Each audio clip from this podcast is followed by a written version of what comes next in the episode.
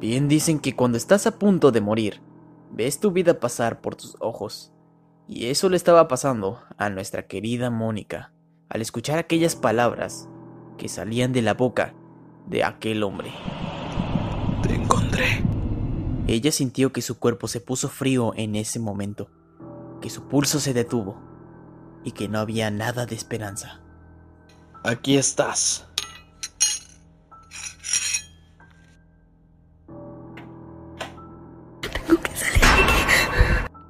Mónica la había librado con mucha suerte. Apenas si ella lo podía creer. Pero tenía que salir de ahí en ese preciso momento. Ya después podría saber más sobre este sótano. Amor, ya me voy de nuevo. Sí, mi vida, está bien. ¿Te vas a llevar tu pala? Sí, la necesito para unas cosas del trabajo. Oye, ¿tú bajaste al sótano? Estaba la puerta abierta y el foco se fundió. No, estaba arriba buscando los audífonos. Es que juraría que cerré la puerta y dejé la llave en la repisa. Eh, no. De hecho, la única que estuvo aquí abajo fue... Fui yo. Disculpa, Gertrudis, es que tuve unos inconvenientes en el baño, pero ya volví. ¿Me tardé mucho? No, para nada. En... ¿Usted quién es? Octavio, no seas descortés. Un placer. Mónica Ortiz, su vecina. Al fin pude conocerlo. Gertrudis me habla maravillas de usted. ¿Ah, sí?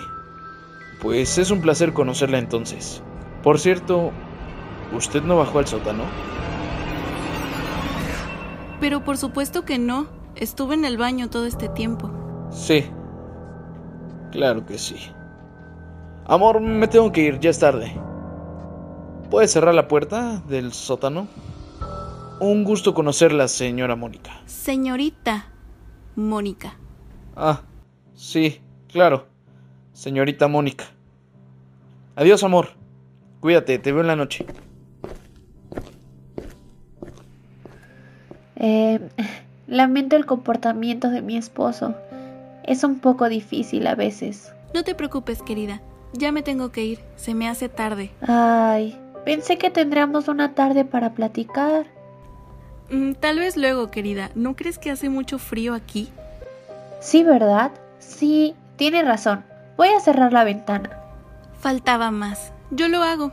Una embarazada no debe hacer esas cosas tan pesadas. Hmm. Mónica tiene algo entre manos. Ella no es la clase de persona que le cierra la ventana a los demás. A menos que casualmente dejara el seguro de la ventana abierta. Por si acaso, más tarde en la noche, se ofrece entrar. Pero, ah, esas son meras suposiciones. Luego de eso no sé dónde fue Milo. Dame palomitas, Lola. No, Lalo, ya te las comiste. Te comiste un montón. Estas son para mí. Ya cálmense ustedes dos. No me hagan levantarme de la mesa. Estoy platicando con su papá. Mejor váyanse a dormir ya. ¿Sin cenar? Pues ya comieron palomitas. Con eso hasta mañana. No me rezonguen. Ya vamos, mami.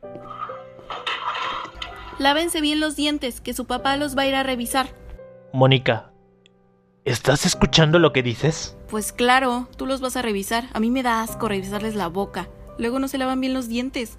No, eso no, Mónica, te metiste a investigar en una casa ajena. Ay, pues Gertrudis me invitó a pasar, así que no me metí sin permiso. Pero no tenías por qué andar merodeando por ahí así como así. Eso no se hace, Mónica. Toño, entiende, doña Conchita me dijo que vio a Octavio salir de la casa de los Romero, manchado de sangre, y fue muy sospechoso. A ver, ¿te estás guiando por el veredicto de una vieja de 79 años? Probablemente está loca de la cabeza. Mm, es probable. Ay, Toño, estoy segura que ocultan algo y es responsable Octavio. No dudo que su esposa esté involucrada en todo esto. Y es probable que el bebé también. ¿El bebé? Mónica, escúchate. El bebé aún no nace. Nunca te cuestiono nada, pero esto es algo muy extraño, hasta para ti. Mi amor, yo te apoyo en todo, pero esto no tiene sentido, y lo sabes. Toño, no te metas en mis asuntos. Si te conté esto fue porque Conchita está en sus clases de pilates y eras la única persona que estaba para hablar. Está bien. Solo no te metas en problemas, por favor. No quiero que te vuelvan a poner una orden de restricción como a la otra familia. Con los Murillo ya tenemos suficiente. Ay, mejor vete con los niños. Hasta mañana, corazón. Te veo mañana. No te duermas tan tarde, por favor. Ya son las nueve. La noche aún era demasiado joven, y Mónica quería saber qué fue lo que vio en aquel sótano.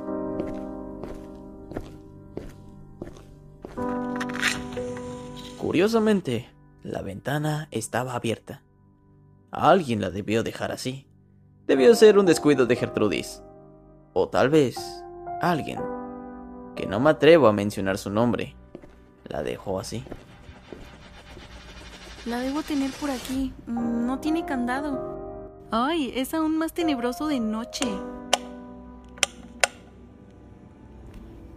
Mejor no prendo la luz. ¿Dónde está la maldita llave del refrigerador? Aquí está. Es carne fresca, pero ¿carne de qué?